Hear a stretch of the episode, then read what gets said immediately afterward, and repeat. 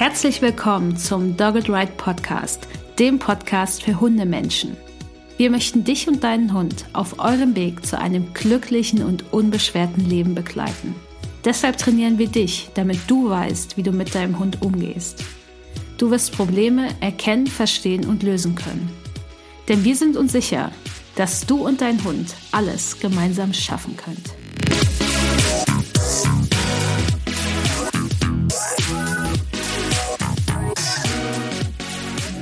Hallo und herzlich willkommen zu Folge 46 des Dogged Ride Podcasts.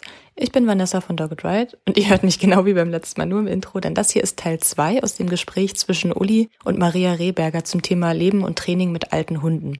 Wenn ihr Teil 1 noch nicht gehört habt, dann hört euch auf jeden Fall die Folge 45 an, damit ihr das gesamte Gespräch mitbekommt.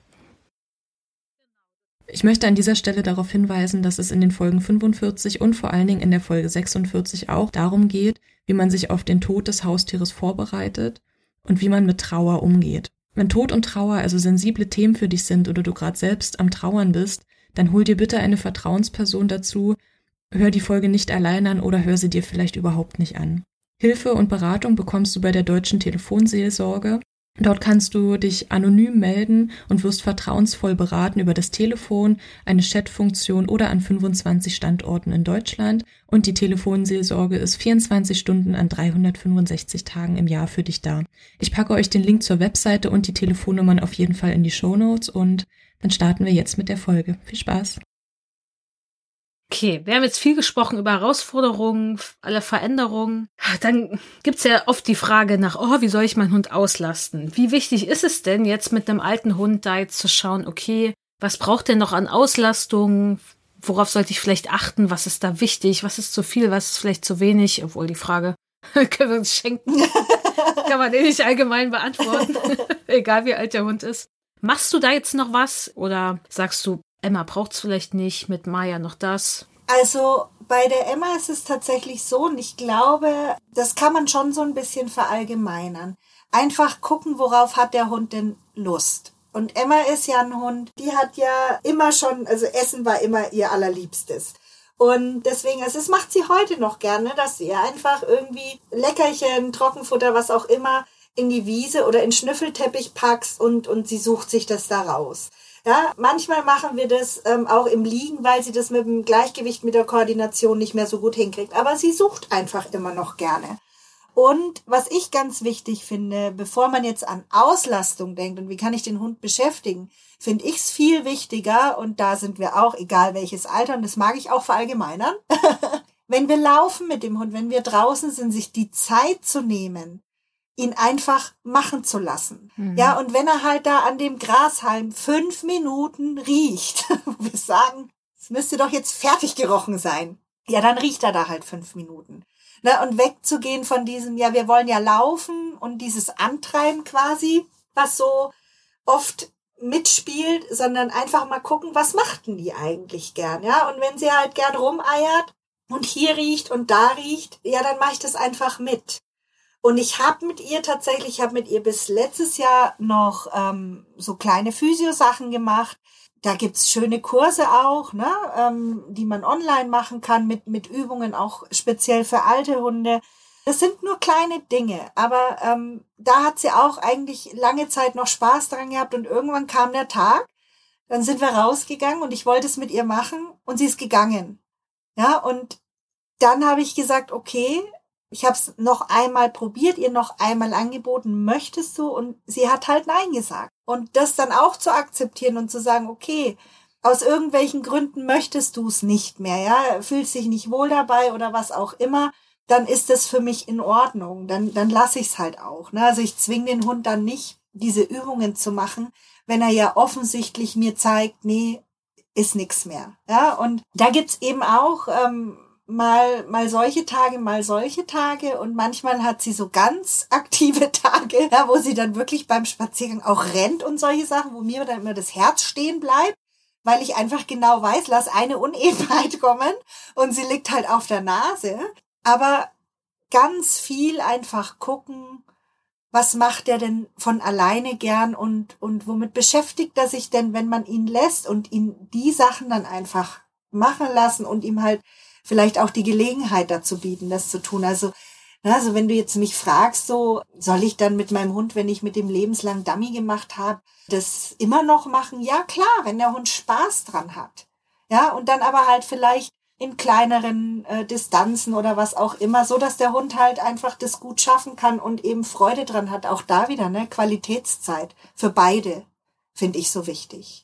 Ja, und ja, wenn du fragst wegen Maya und Auslastung, hm, Maya ist ein Hund, der hat nie wirklich Interesse dran gehabt, irgendwas mit mir zu tun. Also deswegen, diese Frage, die stellt sich bei der gar nicht ja, ähm, sondern die ist glücklich, wenn sie einfach laufen darf und machen kann. Und ähm, die geht ja hier bei uns auch wirklich alleine raus.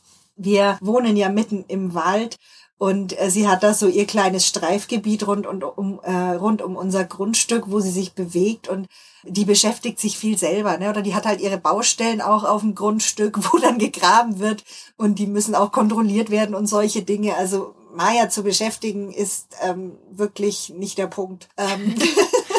Zumindest nicht von deiner Nein. Seite aus. Du machst nur die Tür auf. Ja, genau. Was ich aber ganz interessant finde, die hat tatsächlich jetzt im Alter angefangen, hin und wieder sowas mal einzufordern, wenn sie sieht, dass ich das mit den anderen mache. Also na, da musste ich mich dann auch umstellen, weil sie ja eigentlich immer so ein Hund war, der gesagt hat, äh, was hast denn du hier für komische Ideen? Ich geh buddeln. Ja, und jetzt, wenn ich zum Beispiel mit der Hermine irgendwie so kleine Verstecksachen mache, ne, dass ich irgendwie ein Spielzeug verstecke und sie dann suchen schicke, äh, steht Maya auf einmal auch da und sagt, ja, ich würde auch gern mitmachen. Und ja, dann mache ich das halt. Ja, dann, ähm, das ist dann für mich koordinativ nicht ganz so einfach mit den beiden. Aber ähm, ja, dann darf sie halt auch mitmachen. Und ich glaube, das ist eigentlich ein Hundeleben lang das Wichtigste, dass man schaut, was will denn der Hund eigentlich und das auch prüft, ja, will das wirklich mein Hund oder liegt da eigentlich eher mein Wunsch drunter? und, na, also da darf man ruhig ehrlich zu sich sein, finde ich. Ja, bei Aski war es jetzt so letztes Jahr, äh, er ist ja sein Leben lang so gejoggt und am Fahrrad gefahren. Das war auch genau sein Ding, weil endlich mal sein Tempo. Weil, also so mit viereinhalb Jahren bis so zum achten Lebensjahr war der ja so immer bei 14,5 kmh. Wenn er sich's aussuchen konnte. Das war auch sein Energiesparmodus. Die langen Beine, da lief der wie am Schnürchen. Und deswegen war ich ja auch dann mit ihm noch joggen, ne? Bis, mhm. bis zu seinem elften Lebensjahr war der noch joggen, 1a. Aber dann haben wir so gemerkt, so, nee, langsam ist das einfach nichts mehr, weil man hat schon gemerkt, okay, die 14,5 kmh sind es nicht mehr. Das ging halt ganz langsam kontinuierlich so ein bisschen runter. Und dass der Mühe hatte, wenn ich mal einen Intervalllauf gemacht habe und schneller war, da mitzuhalten. Man hat einfach am Gesichtsausdruck schon gesehen, das ist jetzt für ihn anstrengend. Und das ist einfach dann zu viel auf Dauer. Und dann war ich ja eh schwanger. Da war eh noch ein Sommer dazwischen, da haben wir das eh nicht so oft gemacht, außer wenn es morgens doch mal wirklich noch kühl war. Und wir joggen auch nur am Wasser lang, also deswegen ist es auch die perfekte Strecke. Der Hund kann immer ins Wasser gehen und Aski war auch meistens immer ohne Leine unterwegs, äh, wenn wir joggen waren. Dann kann er nämlich auch entscheiden, wann er mal stehen bleibt. Genau. Er liebt es nämlich auch aufzuholen. Aber wir haben einfach gemerkt, es, es ist jetzt nichts mehr für ihn. Es hat einfach nicht mehr die Vorteile, die es früher für ihn hatte. Man merkt an seinem Ausdrucksverhalten, es ist einfach anstrengender. Wir haben das dann auch nochmal mit unserer Tierärztin und also Strich Osteopathin auch nochmal angesprochen. Sie meinte auch so, weil erst, ne, wir haben es immer wieder angesprochen, weil wir ja auch einmal am Monat meistens da sind. Sie meinte immer, nee, jetzt ist noch gut, ist noch gut, passt, funktioniert. Aber irgendwann, als wir dann selber auch so gemerkt haben, so, wir haben nicht mehr das Gefühl, dass das gut ist, meinte sie auch so, als sie ihn dann behandelt hat und auch so seine Muskulatur hinten am Bein, meinte sie, naja, wenn ihr jetzt merkt, dann würde ich es jetzt eher lassen, weil, weil wäre jetzt auch nicht mehr okay. Aber das war eindeutig, wenn man ihn einfach dabei beobachtet hat, zumindest jetzt für uns, weil sich einfach ganz viel verändert hat, einfach schon am Gesichtsausdruck. Das finde ich total wichtig, was du da sagst. Ich finde auch, wenn man hinguckt, im Gesicht sieht man ganz, ganz viel, ob es noch in Ordnung ist oder nicht. Also auch äh, Stichwort Schmerzgesicht. Ne? Bei der Emma zum Beispiel sehe ich ganz genau am Gesicht, wenn ich, das kann ja auch tagesformabhängig tatsächlich sein, wenn ich an einem Tag mal ein bisschen mehr Schmerzmittel geben muss. Und ich glaube, das ist so wichtig, dass man sich darauf einlässt ähm, und auch eben nicht nur guckt, sondern wirklich sieht ja, und hinschaut, was der Hund eben sagt, weil ich finde, die sagen einem so viel. Ja, und eben, was du vorhin gesagt hast, wenn der Hund humpelt, ja, dann ist schon eine ganze Menge irgendwie schief mhm. gegangen. Ja, und übersehen worden auch in der Regel, wenn es eben jetzt nicht eine akute Verletzung ist, die auf einmal plötzlich auftritt, sondern ich finde, man kann eben an, am, am Gesichtsausdruck ganz viel und auch so an der Körperspannung ganz viel ablesen, ob es dem Hund wirklich gut geht mit einer bestimmten Sache. Und wenn das halt nicht der Fall ist, klar, ne, wenn man das halt immer gemacht hat, ja, das ist traurig, dass es dann halt nicht mehr geht. Aber ich finde, das ist immer wichtig, dass man dann einfach sagt, ja, okay, das ist jetzt einfach so und ähm, meinem Hund zuliebe verzichte ich halt drauf. Ich meine, Aski würde immer noch mitrennen. Darauf könnte ich, könnte ich mich verlassen. Der Hund äh, würde alles mitlaufen. Aber ah, zu welchem Preis? Und bei Aski war es auch noch so auf dem Rückweg, haben wir dann auch gemerkt, dass der schneller müde wurde. Dann haben wir auch gesagt so, nee, nee, nee, nee. und dann war ich eh schwanger. Ich war noch mal, als ich schwanger war, auch noch mal laufen. Da habe ich auch gemerkt, die läuft es auch bei mir nicht so. Hast du auch einen angestrengten Gesichtsausdruck gemacht? zwei Wochen später wusste ich warum.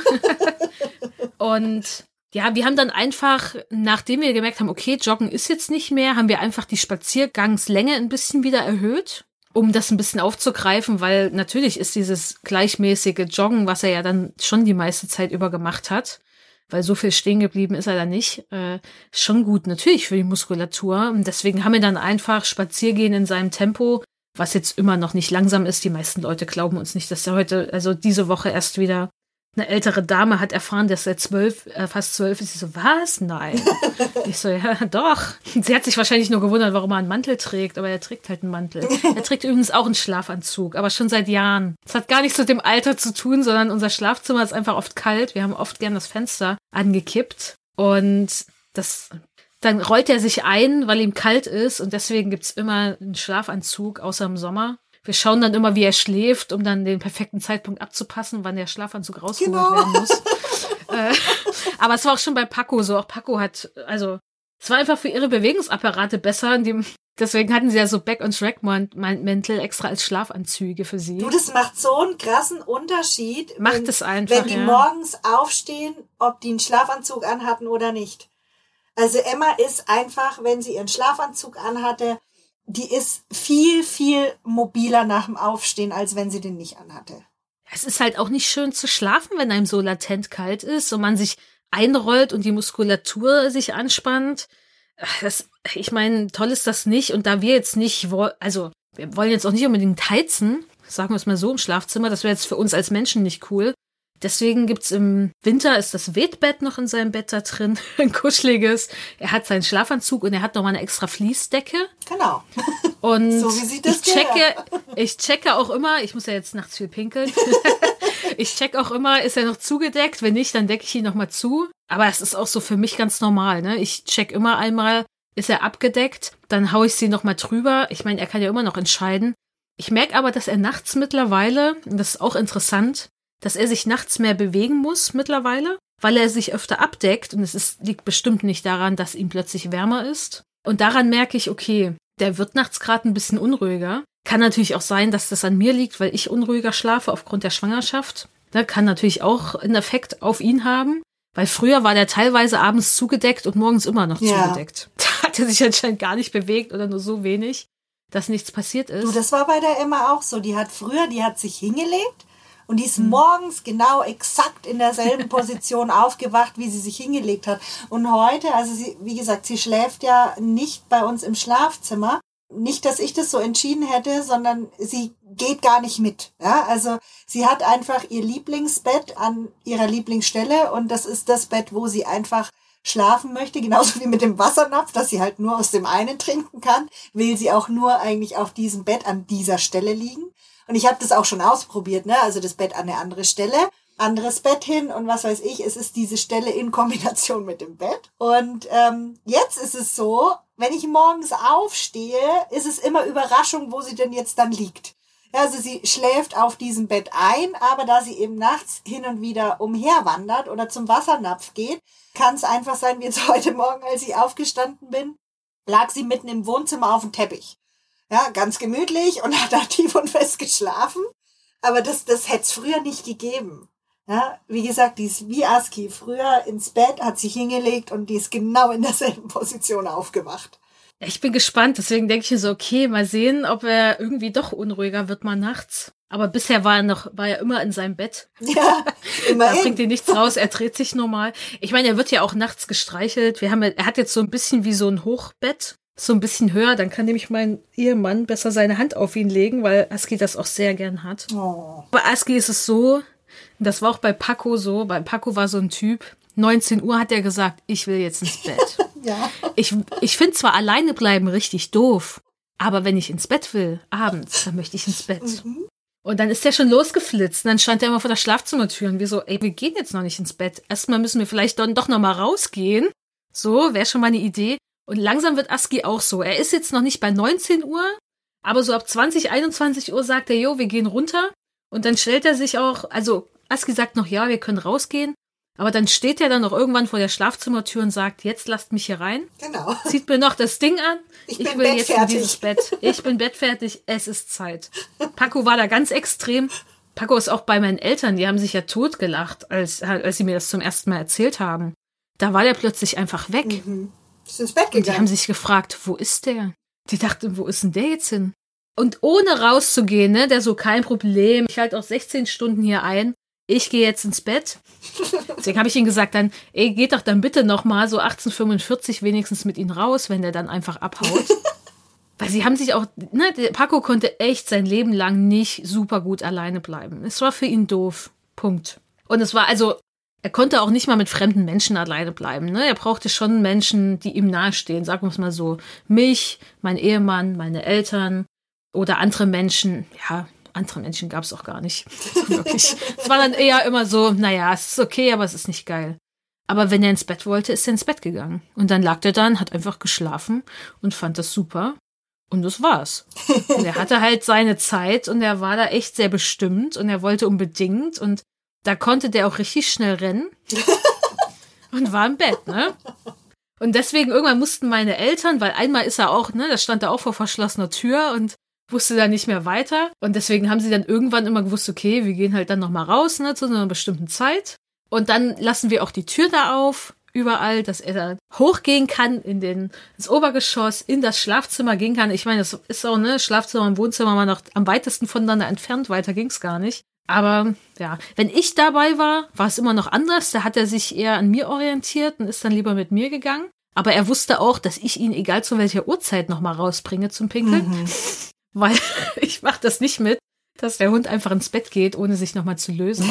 Find ich jetzt, selbst wenn der Hund sagt, das geht, ich finde nicht, dass das geht so lange. Aber das war halt echt, und jetzt wird Aski langsam auch so. Er ist nicht ganz so extrem wie Paco und die Uhrzeit, das liegt auch noch ein bisschen weiter hinter, aber der möchte dann schon ins Bett. Das findet er schon ziemlich gut. Ja, Maya macht es auch. Mayas Uhrzeit ist halb neun. Maya geht um halb neun ins Bett in der Regel. Wobei sich das jetzt tatsächlich auch wieder so ein bisschen verändert. Sie ist nicht mehr ganz so ähm, auf diese Uhrzeit bedacht, wie sie es früher schon mal war. Das finde ich ganz spannend, ne? wie, wie, wie unterschiedlich das dann doch ist. Und bei der Emma ist es so, die hat überhaupt gar keine Bettzeit eigentlich mehr. Und ich muss eher immer so ein bisschen gucken, wenn es die umnietet, dann nietet sie es halt um. Ja, und jetzt haben wir aber dieses Thema mit, mit, mit dem Code. Also deswegen, das ist wirklich die einzige Situation, wo ich sie dann doch nochmal wecke. Bevor ich ins Bett gehe, ich gehe mal relativ spät ins Bett. Da schicke ich sie dann tatsächlich noch mal in den Garten raus, bevor sie die Windel ankriegt, damit es halt möglichst äh, toi toi toi dann morgens kein, keine volle Windel gibt. Aber das, ich finde es spannend, weil, weißt du, das ist offensichtlich dieses, diese Bettgehzeit, das ist offensichtlich was Mittelaltes. Also wenn die, wenn die dann so richtig uralt werden, ähm, Dann ist auch dann egal. löst sich das wieder auf scheinbar, keine Ahnung. Bin gespannt, was noch passiert. Ja, das ist, wie gesagt, das ist, ne, also du, du erlebst irgendwie jeden Tag mit diesen alten Hunden was Neues, was sich jetzt wieder verändert hat. Und ja, ich, das finde ich eigentlich so ein bisschen das Schwierige, ne, dass du, du, du denkst immer so, ah, jetzt habe ich wieder eine Lösung, jetzt läuft es wieder und zack, bumm, nächster Tag anders. Mist, ja, muss ich wieder neu nachdenken. Das finde ich manchmal so ein bisschen anstrengend, aber mei, so ist es halt. Jetzt hast du ja zu deinen zwei älteren Hundedamen noch eine junge Hundedame dazugeholt. Ja, Was natürlich viele Menschen auch, auch so machen. Was sollten die Menschen, die jetzt sagen, okay, ich habe jetzt einen alten Hund, ich würde jetzt gern den nächsten Hund dazuholen, was ich, ich jetzt als Paco gestorben ist, habe ich auch wirklich verstanden, das nachvollziehen können zum ersten Mal, warum das vielleicht sogar für manche Menschen eine gute Idee ist, vielleicht nicht für alle, vielleicht auch nicht für alle machbar, aber warum ich mir das auch wünschen würde, obwohl das jetzt eine, mit Säuglingen machen wir das mit Aski jetzt aber nicht, wir haben uns dagegen entschieden, weil ich glaube, das wird zu krass. Ja, das ist anstrengend, klar. Äh, aber was sollten die Menschen denn beachten, wenn sie jetzt sagen, okay, mein Hund ist jetzt schon älter, ich, wir würden gern jetzt einen jungen Hund noch dazuholen oder ich habe mehrere ältere Hunde, da soll, na, wir möchten gern einen jungen Hund dazuholen oder sogar einen Welpen. Was sollten die Menschen beachten, wenn sie jetzt sagen, okay, es ist soweit, ein neuer Hund zieht ein? Das war ganz ehrlich auch bei mir keine leichte Entscheidung. Ne? Also überhaupt nicht. Das war nicht so, ähm, ich hole jetzt den Welpen dazu und das ist super. Im Gegenteil, also wir haben hier eine Woche lang wirklich viel miteinander gesprochen und die Vorteile abgewogen gegenüber den Nachteilen. Wir haben was wäre wenn, also die schlimmstmöglichen Szenarien durchgespielt. Das war keine einfache Entscheidung. Und für mich macht es einen großen Unterschied, ob das so ist wie bei mir, ja, dass Emma einfach seit, lass mich kurz nachdenken, fast 13 Jahren einfach die Mehrhundehaltung gewöhnt ist, ja, also dass ein anderer Hund da ist, oder ob der Hund einfach 13 Jahre lang alleine war. Also wenn ein Hund 13 Jahre lang alleine war und noch dazu vielleicht kein richtiger Hundefan ist, dann würde ich das nicht machen.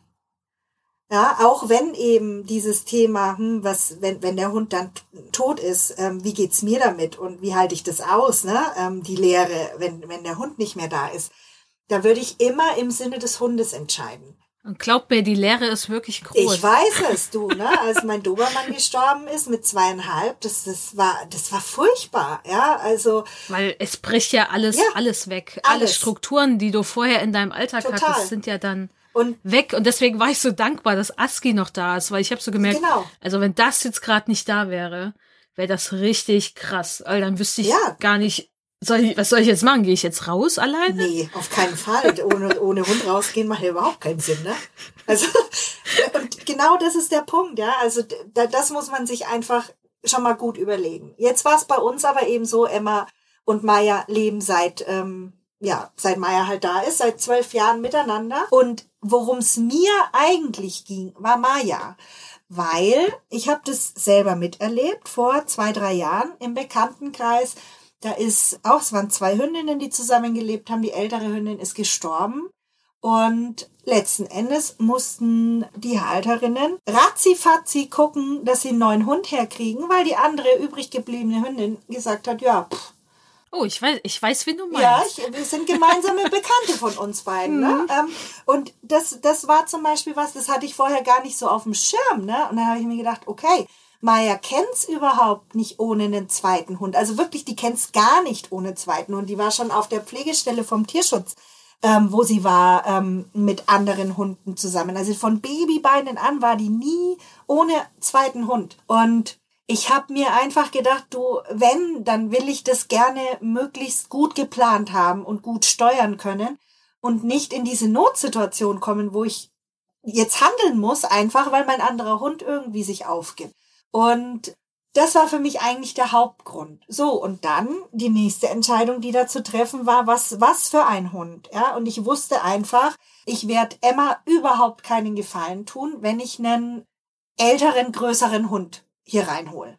Ja, weil damit hat sie, hat sie keine Freude, das meidet sie auch draußen inzwischen, ne? Also, und gerade wenn es dann ein Junghund zum Beispiel ist, ne, mit, mit, mit einem Jahr oder eineinhalb, ähm, der halt einfach auch entsprechend aktiv und, und agil ist, da wusste ich auf jeden Fall, dass das würde sie überfordern.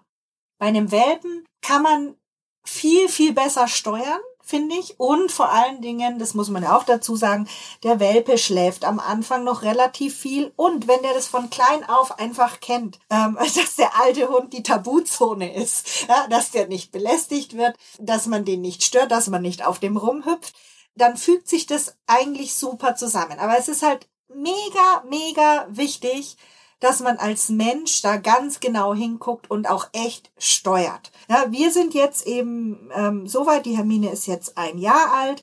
Und das ist überhaupt gar kein Thema. Ja, also das ist ein, ein junger, aktiver Hund. Klar, ist auch noch ein Terrier, ne? Also die hat schon ordentlich äh, Bums, aber die lässt die Emma komplett in Ruhe eigentlich. Ne? Also sie hat so ein, zweimal am Tag ihren Liebesanfall, wo sie der Emma dann die Schnauze schlecken muss aber sie kommt nie auf die Idee, die Emma irgendwie ne, anzuspielen oder anzurempeln oder sonst irgendwas macht sie nicht. Weil ich halt einfach wirklich von Anfang an auch den Finger draufgelegt habe und gesagt habe, hier, dieser Hund, den lässt du in Ruhe und du kannst hier mit mir und du kannst mit Maya und was auch immer, aber den alten Hund, den lässt du in Frieden. Und das ist eigentlich das, wo ich sage, also man muss sich drüber im Klaren sein, ist es für meinen alten Hund überhaupt okay, einen neuen Hund hier reinzuholen? Und habe ich die Zeit und auch ganz ehrlich das Wissen und die, die, die Expertise, sage ich jetzt mal, das angemessen zu begleiten? Weil ich weiß nicht, wie du siehst, aber ich finde, Mehrhundehaltung ist was, was anspruchsvoll ist, wenn man es ordentlich machen will. Mhm, definitiv. Ja, ja, also mein, mein Anspruch an mich selber ist, meine Hunde sollen nicht einfach WG-Partner sein. Meine Hunde sollen Freunde sein. Und dafür muss man in den allermeisten Fällen eine ganze Menge tun. Das kommt nicht einfach so von selber. Oder man sucht sich so perfekt was aus, mhm. aber dann steckt man halt vorher echt viel rein und braucht ein bisschen Glück noch. Genau. aber das ist meine, also Paco und Aski waren halt mehr WG-Partner. Absolut friedlich. Und ja, am Ende haben sie öfter mal zusammen gelegen, aber ich glaube, das lag eher daran, dass sie beide auf die Couch, auf die dicke Decke wollten. Ich glaube, das lag eher daran. Und Aski geht's mega gut als Einzelhund. Der findet das super. Aber das wäre Paco genauso gegangen. Die haben sich nie vermisst. Wenn ich mit Paco alleine irgendwo war, mega. Das war jetzt eher am Ende so. Wenn er die Vermutung hatte, dass Aski in der Nähe ist, fand das ein bisschen komisch. Dann wollte er immer auf Aski warten und auf meinen Ehemann dann im besten Fall, wenn der noch dabei ist. Aber ja, wenn wir jetzt ganz eh irgendwie nach Leipzig gefahren sind oder so und wir waren da alleine, super, cool. Und Aski liebt es. Für den wäre das gar nicht so ein Geschenk, wenn jetzt ein zweiter Hund einzieht, weil der findet es einfach toll, mit uns zusammen zu sein. Außerdem gibt es ja eh noch bald ein Kind. Da haben wir genug zu tun, genau dasselbe zu machen, ja, wie du mit Termine. Das stimmt. Das kann sich nur eine Weile, also es wird sich nur nicht so viel bewegen, erstmal am Anfang. Aber das ist, ich hatte nämlich jetzt während meiner Schwangerschaft mal eine Phase, ich wahrscheinlich auch hormonell bedingt, wo ich mir dachte, Mist, wir brauchen, wir brauchen einen zweiten Hund. Wir können das nicht aushalten, wenn Aski nicht mehr ist. Was machen wir denn dann? Außerdem, was machen wir dann? Dann haben wir ein kleines Kind und holen uns einen neuen Hund. Das geht doch auch nicht. Also, also deswegen, also dann war ich so eine Zeit lang, wir brauchen, wir brauchen jetzt unbedingt einen zweiten Hund, wir brauchen einen zweiten Hund, hatte ich die ganze Zeit. Aber irgendwann ist das Gott sei Dank wieder abgeklungen, weil ich, also die Vernunft hat schon gesagt, so nein. Also, weil wir würden, äh, eine Welpe wird es für uns eh niemals werden. Und wahrscheinlich noch nicht mal ein Hund aus einer Zucht, wenn es nach mir geht. Äh, und deswegen ist, sind dann die Voraussetzungen, dann hat man eh ein kleines Überraschungsei, so ein bisschen da zumindest, für ein paar Monate. Und dann kommt plötzlich ein Säugling und dann denkst du dir so, ups, äh, ist doch echt äh, viel. ich bin froh, dass ich nicht mehr dieses Bedürfnis habe, ja, sondern verstehen. mich davon jetzt so distanzieren konnte, weil was das alles so, ich denke dann ja eher auch langfristig und ich habe keinen Bock mehr auf mehr Hundehaltung. Weil es für mich schwer ist, das auszuhalten, wenn ich merke, okay, eigentlich wäre es für unsere Hunde echt besser, alleine zu sein mit uns. Also das finden die auch besser auch wenn das hier alles friedlich ist, ist es doch so, dass ich das schlecht aushalten kann. Und das ist ja, ich meine, ne, wenn man da mehr so ein bisschen, ach, das ist mir egal und ist schon okay und ihr Leben woanders wäre eh schlechter, ne, wenn man daran glaubt und das für einen so passt, dann ist das wahrscheinlich sogar auch so ist ja jetzt ja. nicht so, dass es den Hunden hier schlecht bei uns geht, aber irgendwie für mich ist das ganz schwer, weil ich möchte es dann schon, also was heißt den Hunden jetzt recht machen, das klingt irgendwie fies, also oder oder negativ meine ich aber gar nicht so, aber ich möchte, dass sie halt ein tolles Leben haben und die Hunde können sich ja diesen anderen Hund dann auch nicht aussuchen. Exakt, weißt du, und ich finde halt, ganz oft ist die Mehrhundehaltung eine vollkommen egoistische Entscheidung. Sie meistens. Ja, also. Eigentlich immer am Anfang. Also, ich glaube nicht. Also, wenn ein Mensch jetzt sagt, mein Hund braucht einen zweiten Hund, dann macht man das dennoch, weil man es auch selbst möchte. Also, oder? Ja. Dann sagt man doch nicht nur, mein Hund braucht einen, das mache ich jetzt mal so. Also, da nehme ich alles in Kauf. Die Entscheidung kommt, die Idee kommt von uns, denn woran erkenne ich denn jetzt ganz explizit, dass mein Hund unbedingt einen anderen Hund braucht, der ständig eigentlich um ihn rum ist. Es ist halt was anderes, wenn man draußen Hunde trifft, als der lebt hier mit uns auch zusammen die ganze Zeit. Das ist so. Also ich sehe eher berufsbedingt ganz viele mehr Hundehaltungen, wo ich sage, ja, die wären beide alleine oder alle drei alleine wohl ähm, eigentlich wahrscheinlich glücklicher. Ja, aber ähm, das ist eben genau der Punkt. Und was du vorhin gesagt hast, ne, dass es ähm, bei dir ähm, kein Hund vom Züchter wäre. Du, das hätte ich vor, wenn du mich vor zwei, drei Jahren gefragt hättest, hätte ich das genauso unterschrieben. Ich hm. sage, ein Hund vom Züchter auf keinen Fall. Ähm, ja, muss ein Hund aus dem Tierschutz sein. Aber das war eben auch eine Entscheidung, die ich dann abgewogen habe. Ich habe hier ein Leben, ähm, das ich gern auch so weiterführen möchte. Und ich kenne mich ja, ja. Also ich, Maya ist aus dem Tierschutz und Maya ist noch dazu ein traumatisierter Hund und ähm, die hat einfach in ihrem Leben ganz, ganz viele Baustellen gehabt. Und sie ist auch heute noch speziell, das muss man schon so sagen. Und ja, was habe ich gemacht? Ich habe natürlich eigentlich, wenn man es genau nimmt, mein Leben größtenteils so umgemodelt, dass es für sie gut ist. Ja, weil, wie du es auch gerade gesagt hast, ich möchte, dass es ihnen gut geht hier bei mir und dass sie sich wohlfühlen können. Und ich weiß einfach, was es heißt, wenn du einen Hund bekommst, der ein Überraschungsei ist, der dann spezielle Anforderungen hat. Und klar, du kannst es bei einem Hund äh, vom Züchter kannst du auch nie eine Garantie geben für irgendwas, ne? Oder sonst irgendwie. Aber man kann es ein bisschen besser einfach abschätzen. Und deswegen habe ich mir ja auch den Züchter, wo Hermine ist, extrem genau ausgesucht. Ja, also das waren, das waren ganz viele Punkte einfach. Ähm, ich wurde ja zum Beispiel auch angesprochen, ne, als ich Hermine geholt habe, so mehr oder weniger, äh, was mich denn reitet, mit äh, dem, was ich kann, keinen Hund aus dem Tierschutz zu nehmen. Und Warum nimmst du so einen einfachen Hund? Genau, das kann ja wohl nicht sein. Genau, ne? also so nach dem Motto. Und ähm, ich habe mir natürlich dann die Diskussion gespart, weil eben einfach aus dem Grund, weil ich weiß, was ich weiß, habe ich mich ganz bewusst für den Welpen vom guten Züchter entschieden, weil ich überzeugt davon bin und, und war, und so hat sich ja im Endeffekt jetzt auch ähm, rauskristallisiert, dass das für uns die Variante ist, die mit größter Wahrscheinlichkeit am besten funktionieren wird. Ja, und das finde ich ist so wichtig, dass man bei seiner Entscheidung, die man da trifft, eben alle, die davon betroffen sind, mit berücksichtigt und nicht nur die eigenen Wunschvorstellungen halt. Ja, also natürlich würde ich gern einem Hund aus dem Tierschutz wieder ein Zuhause geben und da was tun. Aber auf der anderen Seite sehe ich halt, du weißt so, ähm, in meiner Arbeit, und das ist bei dir ja nicht anders, wir helfen jeden Tag Hunden aus dem Tierschutz.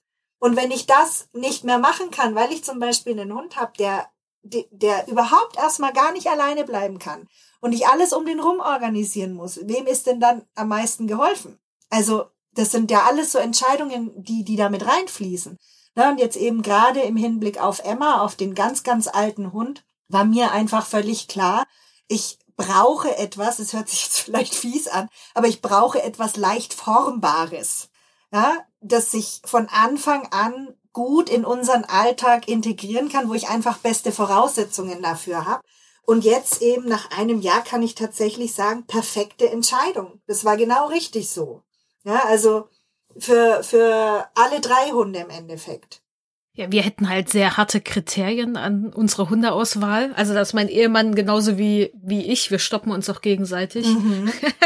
bei bestimmten Sachen, weil wenn wir jetzt auch nur einen Hund neu hier dazu holen, wollen wir, dass so ein paar Sachen einfach funktionieren und durch die Erfahrung, die wir halt haben mit den Hunden, die wir hatten oder haben, wissen wir einfach, was zum Beispiel nicht geht ja. und was, was hier niemals einziehen ja. würde mehr, weil es einfach aufgrund, ich meine, wenn man dann auch noch ein, äh, ein Kind im Haus zu haben, ist auch noch mal was, was vielleicht reinspielen sollte als Idee, Fall. wenn man sich einen Hund holt, weil es ist dann irgendwie, Fall. wenn man merkt, mh, hm, ich meine, natürlich kann man Hund und Kind trennen im Haushalt, auch mit einem Gitter. Das kann alles funktionieren und das, ihr könnt auch so ein zufriedenes und tolles Leben alle führen. Aber für manche Menschen wird das vielleicht kein zufriedenes und tolles Leben. Und das ist einfach der Punkt. Also da muss man halt selber abwägen, was nehme ich in Kauf, was kann ich da abfangen wenn das vielleicht nicht so wird, wie ich mir das in meiner Traumvorstellung gerade so ausmale und die Hunde vielleicht nicht beste Freunde werden oder Kind und Hund nicht unbedingt die besten Friends werden auf diesem Planeten. Und das muss halt vorher abgewogen werden. Und deswegen, für uns würde es jetzt, also ich würde jetzt auch nicht sagen, der Hund kommt irgendwo nach, irgendwie nach Deutschland und dann nehme ich den. Ich würde den Hund vorher kennenlernen wollen mittlerweile, weil ich einfach auch, weil ich genauso wie du weiß, wie ich mein Leben führen möchte und was da reingehört und weil es auch nicht, weil es auch den Hunden gegenüber unfair wäre, ihn dann hier in dieses Leben reinzupressen, äh, mit dem ich vielleicht sogar noch nicht mehr zufrieden bin. Das ist keine gute Basis. Nee, sehe ich genauso. Und, ich, und ich bin privilegiert genug, um das machen zu können, aufgrund meines Wissens, aufgrund von finanziellen Rückhalt, sage ich mal. Und wir können noch vieles abfangen hier. Nur manche Sachen kommen halt nicht für uns in Frage für die nächsten 10, 15, 17 Jahre, je nachdem, wie alt der Hund wird. Naja. Und ich sehe es einfach, wie schön das ist, mit zum Beispiel einem Aski, der der hat, der hat, ja, der hat doofes Verhalten gezeigt, als er jünger war oder als er zu uns gezogen ist. Auch heftiges, aggressives Verhalten, krasses Jagdverhalten. Ist er schon mal durch eine Fensterscheibe gesprungen in seinem früheren Leben. Und dennoch ist der so ein einfacher Hund. Und das sind einfach Dinge, weil er eben nicht durch traumatische Sachen da, ja, er hat wahrscheinlich nie was sehr stark für ihn traumatisierendes erlebt. Sicherlich waren das Sachen, die für andere Hunde traumatisch wären, aber wahrscheinlich nicht für ihn. Und das ist so ein Geschenk, das zu haben, weil das macht so viele Sachen einfacher. Das ist genau der Punkt, ja. Und, und das, das sind alles Sachen, finde ich, die muss man abwägen. Und im Sinne aller und eben, wenn der alte Hund noch mit da ist, gerade im Sinne von dem alten Hund. Also deswegen schau mal, ne, also wir haben eine Woche lang haben wir, haben wir darüber gesprochen, ob überhaupt und, ne? Und ich finde, sowas darf, wenn's ne, wenn, wenn eben schon ein Hund da ist, und noch dazu einer mit besonderen Ansprüchen, weil er eben einfach in einem gewissen Alter ist. Das darf einfach keine Bauchentscheidung sein, sondern das muss wohl überlegt sein und eben auch, ne, also was Zeit und und finanzielle Ressourcen betrifft, was du gerade angesprochen hast, ne, du kannst es machen.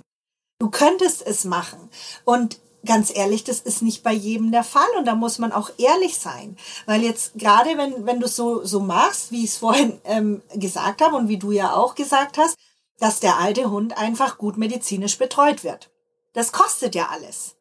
Ja, und ähm, ich finde, das muss einfach sichergestellt sein, dass das problemlos geht. Und weißt du, wenn ich dann eben äh, höre, ja, die Zähne von dem Hund sind zwar schlecht, aber ich kann mir das halt nicht leisten, die Zähne machen zu lassen, wo ich dann sage, äh, also da wird's für mich schwierig. Ja, und dann eben, wenn, wenn dann noch mehr Hunde eben im Haushalt sind und dann noch einer dazu soll, ich kann das jetzt hier so machen, dass ich auch mal mit allen dreien gleichzeitig gehe. Das gibt hier die Umgebung her.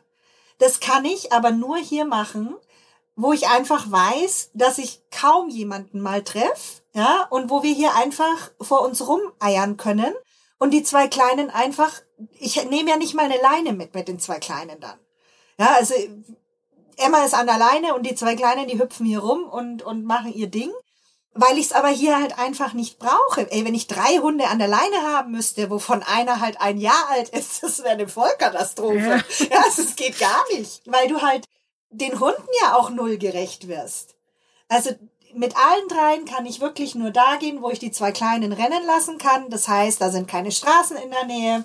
Ähm, und die können einfach machen. Ne? Also Hermine hört für ihr Alter extrem gut. Ja, da, das mein Gut, auch ein Jahr lang Arbeit natürlich reingesteckt, gar keine Frage.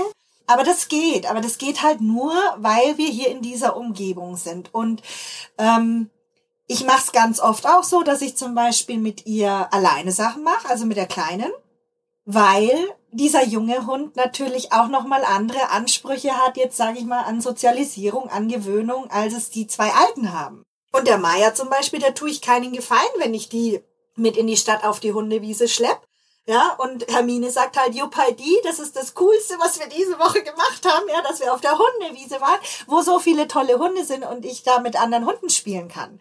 Und ähm, ich finde, das muss man halt mit einplanen.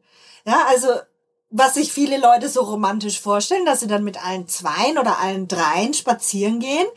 Ähm, ja, das ist eine romantische überall, ja. über, überall spazieren gehen. Das ist eine ganz romantische Vorstellung und äh, ja. die ist ganz oft weit entfernt von der Realität. Und wenn, ist es meistens auch eher Glück, wenn das so ja. reibungslos klappt. Oder die Hunde sind sehr stark gehemmt. Das kann auch Muss sein. Man ja auch mal genau, sagen, ja. Ne? Und dann ist es ja auch nicht so, ne? Ja.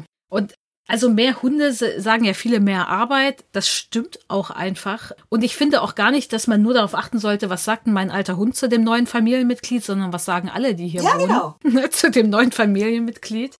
Weil auch da, da entstehen so schnell Konflikte und Reibungen und Sachen, die für euch anstrengend werden können, die ihr lösen müsst im Endeffekt für ein gutes Zusammenleben. Und das sollte einfach mal vorher wirklich ganz einfach, ganz ehrlich abgeklopft werden. Weil wenn ihr dann sagt Ja zu einem Hund, dann ist das Ja auch wirklich da und dann werdet ihr auch mit allem, was vielleicht doch noch kommt, was man vorher nicht einplanen kann und man kann nie alles einplanen und bedenken, damit gut umgehen können. Ja. Und weißt du, ich weiß nicht, wie es dir geht, aber ich erlebe das immer wieder, dass Paare sich für einen zweiten Hund entscheiden, wo die Entscheidung ganz, ganz klar eigentlich nur von einem ausgeht und der andere sich halt fügt. Das ist eine ganz, ganz ungünstige Basis, Mhm. ja, weil das führt früher oder später eben zu Konflikten und zu Ärger und dann ist niemandem geholfen, wirklich gar niemanden und eben gerade wenn es diese Kombi alter junger Hund ist, da muss man echt noch mal genauer hinschauen, weil die Bedürfnisse halt wirklich stark abweichen voneinander. Ja, und ja, also ich, ich bin sehr, sehr zufrieden mit meiner Mehrhundehaltung, aber ich sehe das Ganze auch echt kritisch. Und ich kenne ganz viele Hunde, wenn man sie fragen könnte, so richtig, ich glaube, sie würden dankend ablehnen und sagen, nö, nö, du hier ist eigentlich ganz schön so. Ja, und gerade wenn ihr Menschen da draußen jetzt denkt, ich will aber einen zweiten Hund, weil ich will mit dem Hund XY machen, das geht gerade nicht mit meinem jetzigen, dann ist eigentlich schon klar, dass die Bedürfnisse der Hunde dann doch stark auseinandergehen. Das kann sogar vorteilhaft sein, manchmal, wenn das so ist, aber das kann auch äh, problematisch Mhm. werden. So, dann kommen wir mal zur letzten Frage. Vor allem, wir schließen jetzt mit so einer Frage ab. Welche Gedanken sollten sich denn die Menschen machen vor dem Lebensende ihres Hundes? Richtig positiv beenden wir hier diese Folge. Du, ich habe das bei meinem Themenabend, habe ich es echt absichtlich andersrum gemacht, habe ich das ganz an den Anfang gestellt, um die Leute nicht deprimiert nach Hause zu schicken. Aber im Endeffekt, ne, das ist ja einfach, das ist ein Thema, mit dem muss man sich auseinandersetzen, finde ich, weil auch da gilt wieder, je mehr man drüber weiß und je mehr Klarheit man für sich selber hat, umso leichter ist es damit umzugehen. Das heißt nicht, dass es leicht ist, aber es ist leichter. Und was man halt, finde ich, zum einen entscheiden sollte, ganz klar für sich, wie möchte ich, dass mein Hund im, im Endeffekt, ja, wie soll ich jetzt sagen, ähm, was, was soll mit dem passieren, wenn er, wenn er gestorben ist? Ja, und da gibt's ja unterschiedliche Möglichkeiten. Ähm, was für mich zum Beispiel nie in Frage käme, ist, den Hund ähm, beim Tierarzt einschläfern zu lassen und ihn dann da zu lassen. Ja, weil dann kommt er halt in die Tierkörperbeseitigung und ich weiß nicht, ich glaube, ähm, dir geht's wahrscheinlich ähnlich. Ich weiß es nicht. Also nee, das, also ich bin ja damals mit meinem einen Kater, der kam zu mir und ist nach zwei Monaten, musste er eingeschläfert werden. Wow. Hm, da ich zum ersten Mal erfahren, dass Tierschutz manchmal auch scheiße ist. Und da wurde mich, da wurde ich gefragt und ich war so, wie, ich soll den hier lassen. Also, oder ich kann den hier lassen. Was machen Sie denn mit dem? Ich war so total, Mhm. ich hatte gar keine Ahnung. Ich meine, das ist auch, wie, wie lange ist das her? 16 Jahre Mhm. oder so? Ich weiß gar nicht mehr. Also, oder nee, 16 Jahre, ist vielleicht 14 Jahre, 15 Jahre so. Und da war ich so, ich war total perplex. Ich hatte gar nicht verstanden, wie ich soll den Körper hier lassen. Ich habe es überhaupt nicht, wusste gar nicht, hä, was, was will der jetzt von mir? Wer macht denn sowas? Also es war total, es war, ich habe das nicht klargekriegt einfach. Und dann habe ich gesagt, so, nee, nee, ich nehme den mit und äh, kümmere mich da selber drum. Aber ich hatte damals auch überhaupt keinen Plan. Ne? Ich war ja auch noch relativ jung und das war eh alles so schnell und so, hä, wie kann das überhaupt sein? Und ja, nee, für mich kommt's, kommt, kommt das jetzt auch nicht in Frage. Obwohl ich natürlich jetzt sage, wenn jemand sagt, hey, ich habe dieses Geld jetzt nicht, würde ich jetzt die Person jetzt auch nicht verurteilen, wenn sie das machen, aus welchen Gründen auch immer. Denn einen Hund bestatten zu können, da muss äh, ich finanziell soll ist man da meistens privilegiert, wenn das geht. ja. Muss man einfach leider so sagen. Naja, gut, aber ich meine, das ist ja nicht die einzige Möglichkeit, ne? Also, Nee, natürlich ähm, wenn du nicht. jetzt zum Beispiel ein Haus hast mit Garten oder du hast irgendwie ein Grundstück. Aber wer hat ein Haus schon mit Garten? Wir nicht. Naja, gut, ne? Also, wie gesagt, aber vielleicht ja, ähm, gibt ja auch noch andere Möglichkeiten. Genau. Vielleicht haben die Eltern eins oder also beerdigen darf man den Hund ja auf eigenen Grundstücken immer dann, wenn es nicht in einem Wasserschutzgebiet ist und wenn es mindestens 50 Zentimeter vom Nachbarszaun weg ist. Also das, das sind so Voraussetzungen, die gewährleistet sein müssen. Also das ist eine Möglichkeit. Oder dann, was du eben sagst, dass man tatsächlich eben Bestattungsunternehmen für Tiere beauftragt und dann kannst du eine Einzeleinäscherung machen oder du kannst eine Sammeleinäscherung machen und dann die Asche nach Hause mitnehmen oder verstreuen oder was auch immer, ja. Und es gibt mittlerweile auch so Friedwälder, wo auch Hunde genau. bestattet werden. Und es gibt auch tatsächlich ne? Tierfriedhöfe, gibt's auch, wo dann die Urne bestattet werden kann. Ich weiß gar nicht, ob die die, ähm, ob die wirklich auch so eine normale Leichnambestattung machen. Das weiß ich gar nicht. Das weiß ich auch nicht, aber ich glaube eher die Urne. Ja, ne? glaube ich auch, keine Ahnung. Aber also das, das sind so Sachen, finde ich, die, die sollte man für sich entscheiden. Ja, ähm, damit man eben dann nicht in der Situation, wenn es soweit ist, weil die ist ja wirklich aufwühlend und aufreibend genug, dass man dann nicht sich auch noch damit großartig auseinandersetzen muss. Also ich habe das für mich geregelt. Ja, ähm, Emma wird eine, eine Einzelbestattung, ähm, Einzeleinäscherung kriegen. Und ich werde die Asche nach Hause holen und ähm, da gibt's ja, es gibt ja schöne Möglichkeiten, das dann aufzubewahren. Also aktuell habe ich im Kopf, das wird ähm, so ein Bilderrahmen sein, ne, wo ein schönes Bild von ihr ist, wo dann die Asche drin aufbewahrt wird. Genau. Und was, was ich halt noch wichtig finde, ist auch, ähm, dass man sich vorher überlegt, was will ich denn tun? Wie soll mein Hund, es hört sich ein bisschen makaber an, aber wie soll mein Hund sterben? Ich habe für mich entschieden, wenn jetzt mit Emma akut was ist, was ich ihr nicht zumuten werde, ist, dass ich sie in höchster Eile und Not und Panik in die Tierarztpraxis schaffen werde oder in die Klinik und ihr damit nochmal Stress macht und sie dann vielleicht da stirbt. Das werde ich nicht tun. Ja, der Hund ist jetzt fast 17 und die hat Tumoren überall und ich weiß, irgendwann wird der Punkt sein, wo sie stirbt und sterben ist tatsächlich, der Sterbeprozess ist nichts Schönes. Das ist auch was, finde ich, womit man sich vorher mal ähm, beschäftigen, auseinandersetzen sollte. Es gibt ja Sterbephasen und es lohnt sich wirklich, sich damit zu beschäftigen und einzulesen. Und ich für mich habe eben entschieden, ich möchte, dass das hier zu Hause passiert. Und ich habe natürlich meinen Tierarzt im Hintergrund, der, falls es nötig werden sollte, und es ist ja heutzutage wenn du mal die Tierärzte fragst, ganz selten, dass Hunde freiwillig noch aus dem Leben scheiden, ja, sondern ganz viele brauchen einfach ähm, die Unterstützung durchs Einschläfern, um sich verabschieden zu können, letzten Endes. Das soll hier passieren, das soll im, im ruhigen, gewohnten Umfeld passieren. Ich möchte nicht, dass sie mit Angst und Stress aus dem Leben gehen muss. Ja, und das finde ich sind wichtige Gedanken, die man sich machen muss. Und weißt du, was ich jetzt gerade merke? Es fällt mir so viel leichter inzwischen darüber zu sprechen, seitdem ich diesen Themenabend gemacht habe.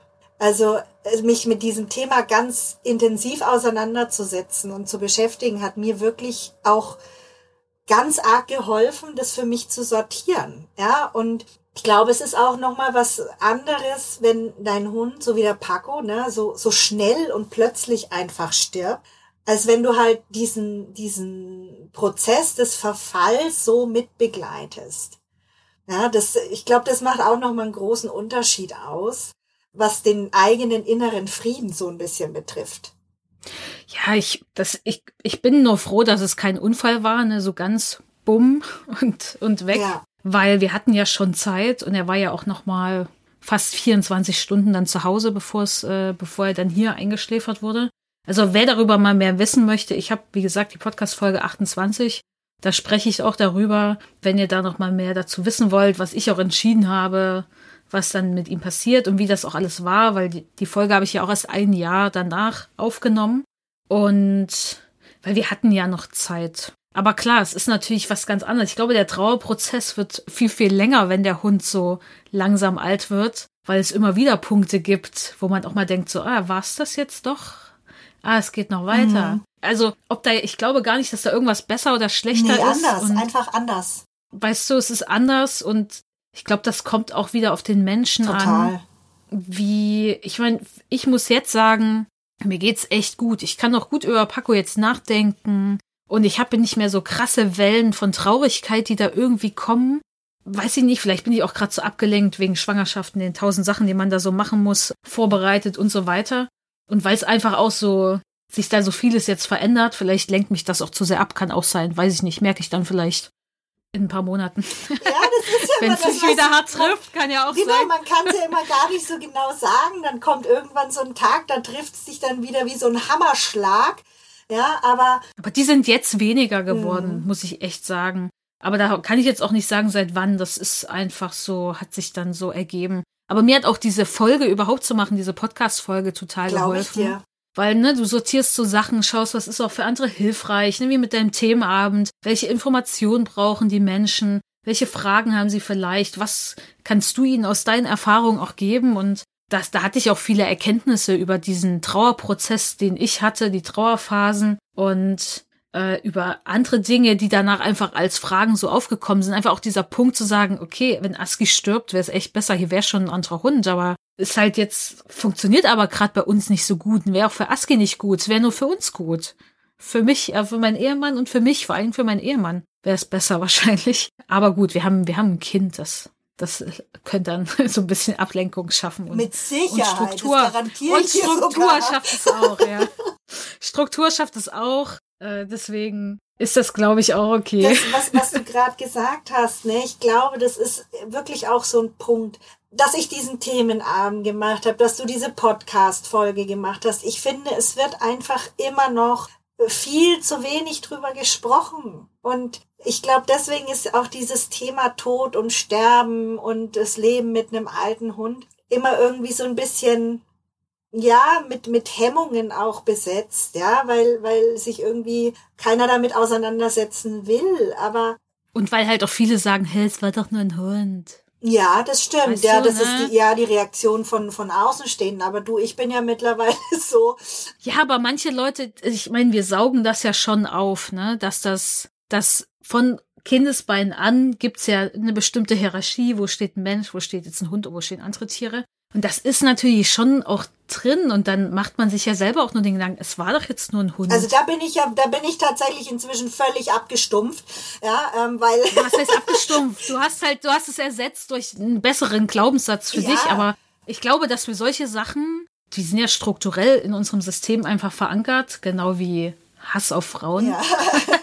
Rassismus. Ja. Wir tun vielleicht so, als hätten wir die nicht, aber die sind halt einfach da, weil wir damit täglich leben und Deswegen ist es, glaube ich, auch für viele schwerer, sich dann auch wirklich die Hilfe zu holen, die sie eigentlich bräuchten. Bestimmt. Weil ich sehe, ich sehe auch viele Menschen, die, ich kenne Menschen, die schwere Depressionen entwickelt haben nach dem Tod ihres Hundes. Weißt du, und deswegen finde ich das so wichtig, dass wir darüber sprechen, dass wir einfach sagen, du, es ist nicht nur ein Hund. Es ist nicht nur ein Hund, sondern es ist dein Hund und es ist der Hund, mit dem du vielleicht seit vielen, vielen, vielen Jahren eine ganz enge Beziehung hast, der dein Bindungspartner ist, der dein Freund ist und wenn, wenn jemand wegfällt und ganz ehrlich, wir haben ja einfach, wir haben ja nur einen Satz Hormone und denen ist es egal, an wen wir uns binden. Ja. Das ist immer das Gleiche, ob es ein Hund ist, ob es ein Pferd ist, ob es ein Mensch ist. Was da passiert, ist ja das Gleiche und dies, dies, diese Scham, die dann oft mit verbunden ist, ne, durch solche Sätze wie es ist doch nur ein Hund.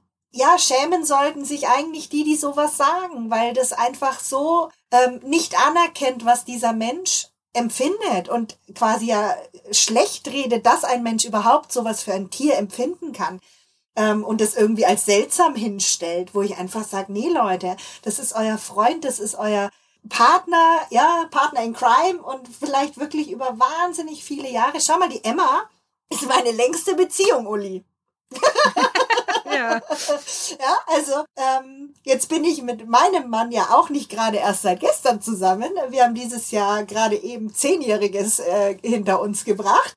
Aber Emma ist 17 fast. Ja, und ähm, die, was die alles mitgemacht hat. Und natürlich ist da einfach, das ist ein ganz, ganz starkes Band. Und ich bin so froh drüber, dass ich dieses Band zu diesem Hund habe. Und ich werde fürchterlich traurig sein, wenn sie nicht mehr da ist. Aber ich weiß auch ganz genau, dass ich unfassbar dankbar sein darf und, und bin auch, dass wir so viel Zeit miteinander hatten. Ich meine, das ist wirklich nicht so vielen Leuten vergönnt, ja, dass sie so lang mit ihrem Hund äh, leben können, wie ich das jetzt mit Emma schon tue. Und ich finde echt, das, was wir da hier gerade machen, dass wir darüber sprechen und den Leuten eben auch sagen, du, das ist völlig in Ordnung, wenn du um dein Tier trauerst und such dir bitte Leute, ähm, die dich in deiner Trauer auffangen können und die dir Empathie, Verständnis entgegenbringen und nicht eben das, was du da empfindest und fühlst, abwerten und, und schlecht reden wollen, sondern such dir die Leute, die dich stützen und, und dir halt einfach den Halt bieten, den man braucht, wenn man jemanden verliert, den man liebt. So ist es doch. Das ist ein gutes Schlusswort. Ja, ich glaube auch. ja, also das, das ist wirklich der Punkt. Das ist, ähm, ja, es ist einfach traurig, wenn man jemanden nicht mehr an seiner Seite hat, den man lange an seiner Seite hat und den man ähm, wirklich liebt. Das ist einfach was Trauriges und das darf auch traurig sein. Und genau, da hat keiner das Recht zu sagen, stell dich nicht so an. Das finde ich ganz furchtbar. Okay. Vielen Dank, Maria, für deine Zeit. Vielen Dank, Uli. Das hat mir Spaß gemacht. Wir sollten wahrscheinlich nochmal eine Folge zur Mehrhundehaltung aufnehmen. Ja, ja, ich glaube, da können wir auch lang drüber sprechen. Mhm.